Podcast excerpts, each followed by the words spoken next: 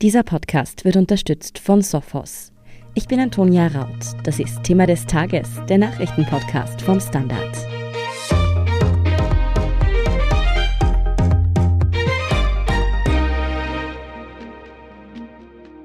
Seit einigen Tagen liegt der Gesetzesentwurf zur Corona-Impfpflicht in Österreich vor. Damit wollen ja die ÖVP und die Grünen die Pandemie in den Griff bekommen. Auch die SPÖ und die NEOS unterstützen den Ansatz. Doch erst einmal muss das Gesetz jetzt auch durchgehen und greifen, denn schon jetzt zeichnen sich einige Schlupflöcher ab. Ob diese noch gestopft werden können, für wen die Impfpflicht denn aus jetziger Sicht eigentlich gelten soll und welche Strafen drohen, wenn man sich nicht impfen lässt, das erklären Rechtsredakteur Jakob Flügel und Innenpolitikredakteurin Gabriele Scherndl. Ela, seit Montag liegt der Gesetzesentwurf zur Impfpflicht also vor. Für wen gilt die Impfpflicht denn laut diesem Entwurf? Also grundsätzlich gilt die für alle, die in Österreich einen Wohnsitz haben, die über 14 Jahre alt sind, die nicht schwanger sind und die keinen anderen Ausnahmegrund haben, warum sie sich nicht impfen lassen. So, und aus dieser Gruppe von Leuten, die da jetzt noch übrig ist, also eben alle über 14 in Österreich, nicht schwanger und gesund, ja, und aus dieser Gruppe von Leuten, die da noch übrig bleiben, gilt das eben dann für alle, die noch nicht ausreichend geimpft sind. Also man braucht braucht ja mehr als einen Impfstich. Wer da nicht quasi den Pass voll hat, der muss sich impfen lassen. Du hast jetzt bereits angesprochen, dass Schwangere eben nicht unter die Impfpflicht fallen. Wieso sind sie denn ausgenommen? Ja, also im Hintergrund hat es damit zu tun, dass es zur Impfung von schwangeren Frauen im Vergleich relativ wenige Studien gibt. Die Datenlage ist da einfach nicht ganz so gut. Dennoch gibt es die ganz, ganz klare Empfehlung, dass auch schwangere Frauen sich impfen lassen sollen. Das ist natürlich jetzt ein bisschen problematisch, vielleicht weil es das Vertrauen in die Impfung senken könnte. Einerseits gibt es die Empfehlung, andererseits aber die Ausnahme. Gesundheitsminister Wolfgang Mückstein von den Grünen hat es gestern auch irgendwie argumentiert mit, na ja, die Schwangerschaft, die ist eine sensible Phase. Da war ich dann auch kurz verwundert, was er damit wohl meint. Allerdings habe ich jetzt ein offizielles Papier gefunden, in dem das dann schon genauer erklärt ist. Und zwar ist es so, dass die Schwangerschaft vor allem im ersten Drittel medizinisch gesehen eben eine sensible Phase ist. Und da gibt es Bedenken, dass etwaige Komplikationen in der Schwangerschaft dann eben unbegründeter Impfung zugeordnet werden können. Mm. Und deswegen ist im ersten Drittel der Schwangerschaft die Impfung gegen das Coronavirus auch eben nicht empfohlen. Und warum gilt die Impfpflicht ausgerechnet ab 14 Jahren? Ja, da gab es durchaus auch andere Altersschwellen, die diskutiert wurden. Eine Zeit lang sah es so aus, als würde man sich da eher an die Zulassungen halten. Die gibt's ja bei einzelnen Impfstoffen sogar schon ab fünf Jahren. Durchgesetzt haben sich dann aber die Argumente, dass man mit 14 eben strafmündig und auch entscheidungsfähig ist. Deswegen hat man das dann als quasi als Cut herangenommen. Was ist mit denjenigen, die bereits an Corona erkrankt sind und genesen sind? Also das G für genesen gilt ja zum Beispiel auch bei der 2G-Regel, oder? Ja, stimmt, das ist ein Punkt, das habe ich vorher nicht dazu gesagt. Die Genesenen, die sind auch von der Impfpflicht ausgenommen, zumindest bis zu 180 Tage nach der Infektion. Ist denn eigentlich auch der Drittstich bereits verpflichtet? Beziehungsweise ab welcher Impfung, eins, zwei oder drei, gilt man als geimpft? Ja, das ist relativ genau geregelt im Impfpflichtgesetz, das ja seit gestern auch offiziell vorliegt und in Begutachtung ist. Da sind die Zeitspannen so, dass eine Zweitimpfung frühestens 14 und spätestens 42 Tage nach der Erstimpfung durchzuführen ist und eine Drittimpfung frühestens 120 und spätestens 270 Tage nach der zweiten Impfung. So, da gibt's dann noch einige sehr sperrige Formulierungen für Sonderfälle, zum Beispiel wenn eine Person nach Inkrafttreten des Gesetzes schon zwei Impfungen erhalten hat, dabei aber die Intervalle länger als 360 Tage waren, dann gilt die zweite Impfung als Erstimpfung. Also das wird dann relativ detailliert geregelt auch, diese Sonderfälle. Ob dem so bleibt, das ist aber nicht klar. Es kann sich ja auch der Wissensstand ändern, was die Wirksamkeit der Impfungen oder die Dauer der Wirksamkeit der Impfungen angeht. Deswegen ist im Gesetz auch geregelt, dass der Gesundheitsminister diese Intervalle, wenn nötig, per Verordnung abändern kann. Also dafür braucht es dann nicht extra ein neues Gesetz, sondern der Gesundheitsminister wird das per Verordnung regeln. Das gilt übrigens auch, wenn jetzt zum Beispiel ein neuer Impfstoff anerkannt wird. Auch das, auch diesen Impfstoff kann der Gesundheitsminister dann für die Impfpflicht zulassen und einschließen. Du hast vorher auch schon einmal erwähnt, dass es medizinische Gründe gibt, aufgrund derer man dann eben nicht unter die Impfpflicht fällt. Was gehört denn da dazu?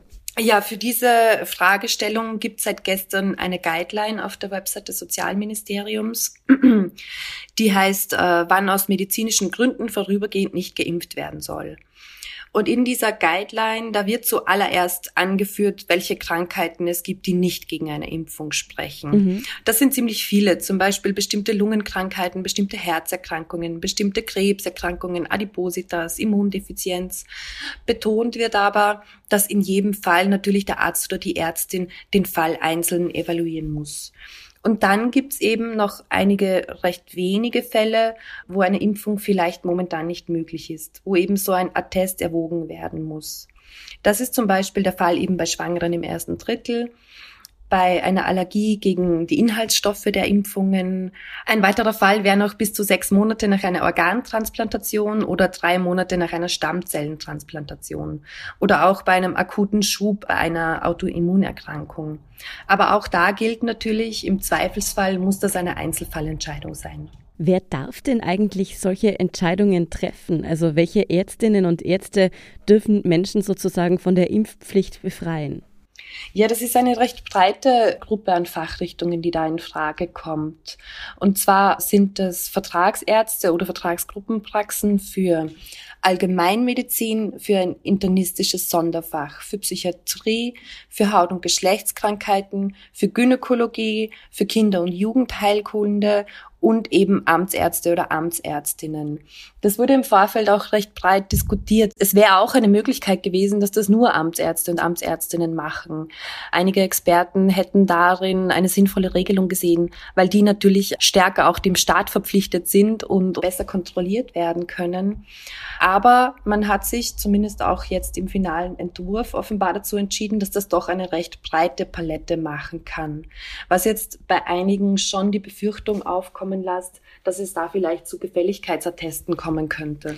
Was passiert den Ärztinnen und Ärzten, die solche Gefälligkeitsatteste ausstellen oder sie halt einfach hart gesagt fälschen?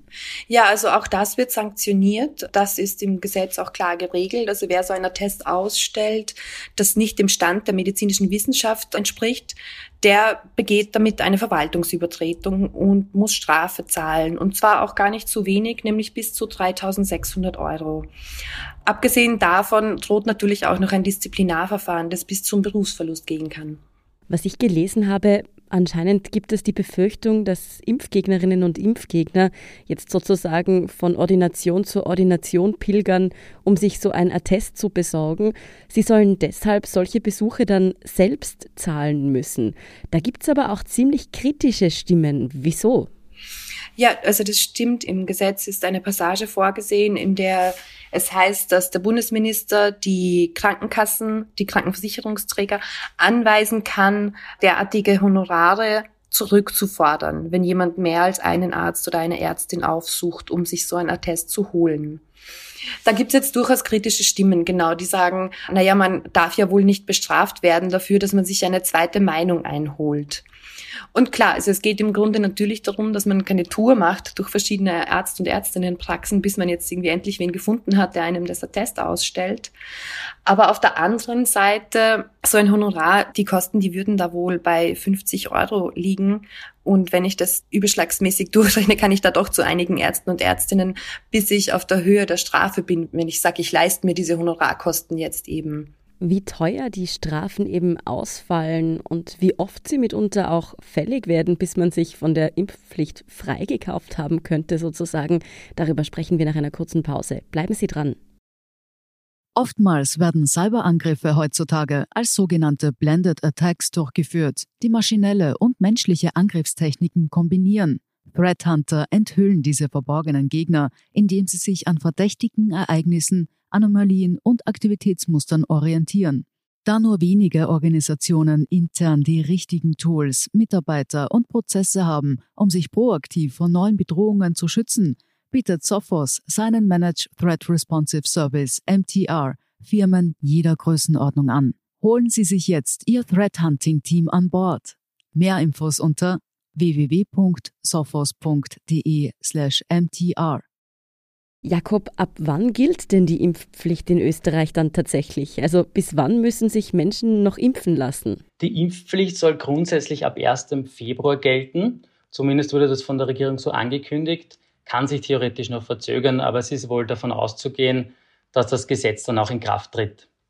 Der erste Impfstichtag ist aber erst am 15. März. Das heißt, dann wird erst zum ersten Mal überprüft, wer geimpft ist und wer nicht, beziehungsweise bei wem Ausnahmegründe vorliegen. Und da werden die Ungeimpften dann zum ersten Mal abgestraft. Und da wird es auch spannend, wie die Behörden damit umgehen, weil dann natürlich innerhalb kürzester Zeit Hunderttausende Strafverfügungen ausgestellt werden müssten. Also vermutlich, je nachdem, wie viele Leute sich bis dorthin noch impfen lassen. Aber das wird jedenfalls noch interessant, weil die Behörden ja aus gutem Grund teilweise auch bei den Quarantänebescheiden schon überlastet werden. Und wenn dann noch dazu viele Leute Einspruch erheben, wovon eigentlich auch auszugehen ist, wird das wahrscheinlich eng für die Behörden. Welche Strafen drohen denn eigentlich den ungeimpften, wenn die Impfpflicht in Kraft tritt? Im sogenannten ordentlichen Verfahren sieht der Entwurf Strafen bis zu 3600 Euro vor. Und die sind jedenfalls einmal vom Vermögen der jeweiligen Person abhängig. Diese 3600 Euro werden in der Praxis aber wahrscheinlich kaum eine Rolle spielen, weil die Behörden nach dem Gesetz die Möglichkeit haben, sogenannte vereinfachte oder verkürzte Verfahren durchzuführen. Und da liegt die maximale Strafhöhe im Gesetzesentwurf aktuell bei bis zu 600 Euro. Außerdem kann der Gesundheitsminister auch per Verordnung dann Pauschalsätze festlegen. Also einfach Fixbeträge und dabei auch für bestimmte Personengruppen, zum Beispiel für Jugendliche, geringere Strafen festlegen. Was die Regierung im Entwurf aber jetzt fix ausgeschlossen hat, sind sogenannte Ersatzfreiheitsstrafen. Die sind an sich üblich im Verwaltungsrecht, also wenn jemand seine Strafe nicht bezahlen kann. Aber das ist jetzt, wie gesagt, nicht vorgesehen im Entwurf. Und auch eine sogenannte Beugehaft kommt nicht in Frage. Da sind sich die Juristen zumindest fast einig aber die Regierung hat das eigentlich ausgeschlossen. Dass es keine Ersatzfreiheitsstrafen gibt, ist das nicht verfassungswidrig? Ja, es gibt, glaube ich, auch andere Bestimmungen, wo keine Ersatzfreiheitsstrafen vorgesehen sind. Die Regierung will wahrscheinlich einfach verhindern, dass der Glaube entsteht, dass man da jetzt ins Gefängnis muss. Und deshalb schließt sie das eben explizit aus. Ob es tatsächlich verfassungswidrig ist, weiß ich nicht, kann ich nicht abschließend beantworten, glaube ich aber eher nicht. Aber was passiert denn dann, wenn jemand seine Strafe einfach nicht bezahlt. Wenn jemand seine Strafe nicht bezahlt, dann wird die grundsätzlich vollstreckt. Also es kommt dann ein Gerichtsvollzieher und pfändet die Person, im schlimmsten Fall, muss man dazu sagen. Und wenn auch das nicht möglich ist, dann werden im Normalfall eben Ersatzfreiheitsstrafen vorgesehen, im aktuellen Entwurf eben nicht. Von einem Impfzwang kann aber keine Rede sein, oder? Nein, kann eigentlich nicht die Rede sein weil die Impfung ganz sicher nicht mit körperlichem Zwang durchgesetzt wird. Das wäre sehr wahrscheinlich verfassungswidrig und wird daher im Entwurf auch explizit ausgeschlossen und das gleich im ersten Paragraphen.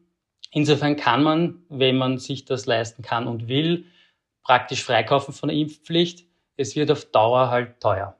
Ja, klingt schon nach einem eher teuren Hobby, ungeimpft zu bleiben und auch nach einem sehr unvernünftigen. Welchen Einfluss hat denn nun aber eigentlich die Impfpflicht auf die Arbeitswelt? Ja, das ist gar nicht so leicht zu beantworten. Der Gesetzesentwurf sagt dazu nämlich gar nichts. Das wird durchaus auch kritisiert. Und damit würde vorerst weiterhin 3G gelten am Arbeitsplatz. Das führt aber zu etwas absurden Situation, dass man sich dann zwar impfen lassen muss, aber auch ungeimpft in die Arbeit gehen kann. Aber, das muss man dazu sagen, die Impfpflicht könnte zumindest indirekt Auswirkungen haben auf Arbeitsverhältnisse. Und zwar können Arbeitgeber wahrscheinlich auch von sich aus eine 2G-Pflicht einführen. Und falls es dann zu einem Rechtsstreit kommt, ist die Argumentation für den Arbeitgeber natürlich leichter, weil er sagen kann, na ja, es gibt eine allgemeine Impfpflicht und jetzt kann ich das von meinen eigenen Mitarbeiterinnen und Mitarbeitern auch verlangen.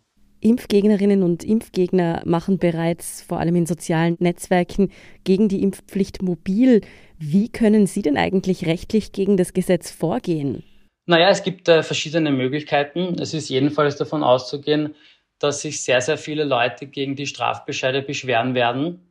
Und es ist praktisch sicher, dass sich früher oder später auch der Verfassungsgerichtshof damit beschäftigt.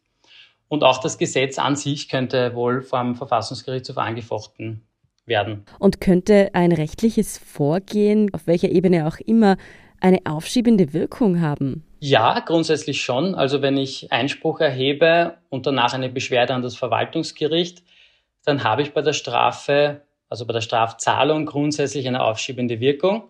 Das heißt, ich muss nicht gleich bezahlen. Spätestens, wenn die zweite Instanz entschieden hat, also das Landesverwaltungsgericht, muss ich aber grundsätzlich bezahlen, auch wenn ich dann äh, möglicherweise noch weiterziehe bis vor den Verwaltungsgerichtshof oder den Verfassungsgerichtshof. Aber wenn ich nicht bezahle, dann kommt natürlich drei Monate später, wenn ich auch da nicht geimpft bin, die nächste Strafe dazu und so weiter. Was jetzt noch neu dazukommt zum ganzen Impfpflichtkomplex ist die Omikron-Variante. Hier gibt es die Befürchtung, dass die Impfung vor dieser nicht so gut schützt. Welche Auswirkungen hätte das denn auf die Impfpflicht? Das ist natürlich ein Thema und ich glaube, das hängt auch davon ab, wie schnell Omikron kommt. Wenn Omikron schon da ist und es keinen angepassten Impfstoff gibt, dann könnte das sehr wohl ein Problem sein. Aber es ist ja davon auszugehen, wir haben jetzt ein paar, noch, noch nicht viele, aber ein paar Studien zumindest, dass der Booster zumindest auch gegen Omikron schützt. Und sobald es einen Impfstoff gibt, einen neuen angepassten, könnte natürlich auch das Gesetz entsprechend adaptiert werden. Und im Gesetz hat der Gesundheitsminister auch die Möglichkeit, die Impfstoffe per Verordnung anzupassen. Das ist vielleicht noch ein Punkt, den wir noch nicht besprochen haben, aber ganz interessant ist. Und zwar kann der Gesundheitsminister in der Verordnung relativ viel noch von sich aus regeln, zum Beispiel die Strafhöhen, wie schon erwähnt. Er kann aber zum Beispiel auch die Ausnahmen für Schwangere oder Genesene aufheben. Er braucht dazu nur die Zustimmung des Hauptausschusses im Nationalrat. Das bedeutet, dass das Gesetz tatsächlich so, wie es jetzt dasteht, sozusagen in Stein gemeißelt ist. Davon kann noch keine Rede sein? Davon kann sicher keine Rede sein. Ob sich jetzt grob noch etwas ändern wird, ist schwer zu sagen. Aber ich bin mir ziemlich sicher, dass sich noch etwas ändern wird. Wir haben jetzt einmal ein öffentliches Begutachtungsverfahren. Das ist gut so. Und es wird ganz, ganz viele Stellungnahmen dazu geben. Und das wird wahrscheinlich eines der Gesetze, die am meisten diskutiert werden überhaupt. Und insofern ist das, was wir die nächsten Wochen erleben werden, dieser öffentliche Diskurs ja eigentlich ein Musterbeispiel für Demokratie. Voraussetzung ist natürlich, dass diese ganzen Diskussionen konstruktiv bleiben. Ich bin mir auf jeden Fall sicher, dass du diese Diskussionen ganz genau für uns im Auge behalten wirst. Vielen Dank für diesen Überblick, Jakob Flügel und Gabriele Schandl. Danke, Antonia. Wir sind gleich zurück. Oftmals werden Cyberangriffe heutzutage als sogenannte Blended Attacks durchgeführt, die maschinelle und menschliche Angriffstechniken kombinieren. Threat Hunter enthüllen diese verborgenen Gegner, indem sie sich an verdächtigen Ereignissen, Anomalien und Aktivitätsmustern orientieren.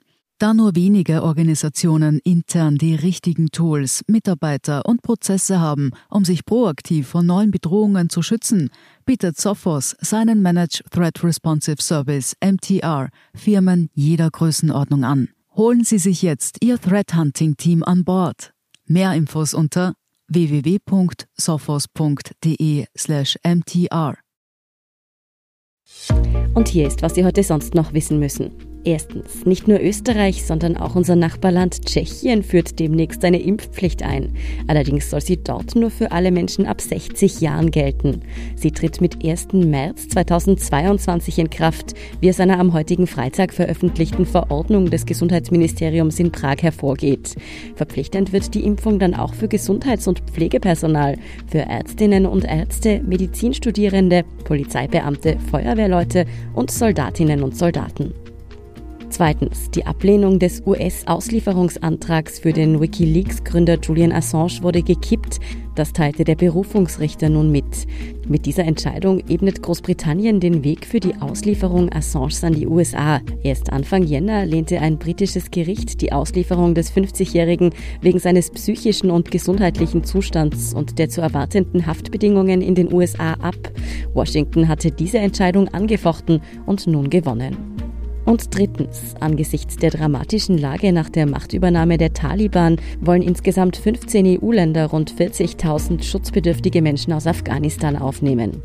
Österreich werde sich allerdings nicht daran beteiligen, hieß es heute Freitag aus der EU-Vertretung Österreichs in Brüssel. Damit verfolgt der neue Innenminister Gerhard Kahner von der ÖVP den Kurs seines Vorgängers und jetzigen Bundeskanzlers Karl Nehammer, der sich stets gegen weitere Aufnahmen ausgesprochen hatte. Mehr zu diesem harten Kurs des neuen Innenministers und alles weitere zum aktuellen Weltgeschehen lesen Sie wie immer auf der Standard.at. Danke fürs Zuhören und all jenen, die uns auf Apple Podcasts oder Spotify folgen, uns eine nette Rezension geschrieben oder eine 5-Sterne-Bewertung gegeben haben. Und ein ganz besonders großes Dankeschön all jenen, die unsere Arbeit mit einem Standard-Abo oder einem Premium-Abo über Apple Podcasts unterstützen. Das hilft uns wirklich sehr, also gerne auch Freundinnen und Freunden weiterempfehlen. Verbesserungsvorschläge und Themenideen schicken Sie uns am besten an podcast.derstandard.at. Ich bin Antonia Raut. Baba und bis zum nächsten Mal.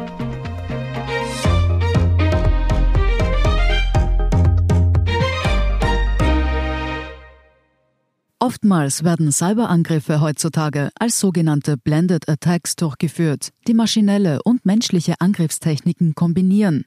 Threat Hunter enthüllen diese verborgenen Gegner, indem sie sich an verdächtigen Ereignissen, Anomalien und Aktivitätsmustern orientieren. Da nur wenige Organisationen intern die richtigen Tools, Mitarbeiter und Prozesse haben, um sich proaktiv vor neuen Bedrohungen zu schützen, bietet Sophos seinen Managed Threat Responsive Service MTR Firmen jeder Größenordnung an. Holen Sie sich jetzt Ihr Threat Hunting Team an Bord. Mehr Infos unter www.sophos.de/mtr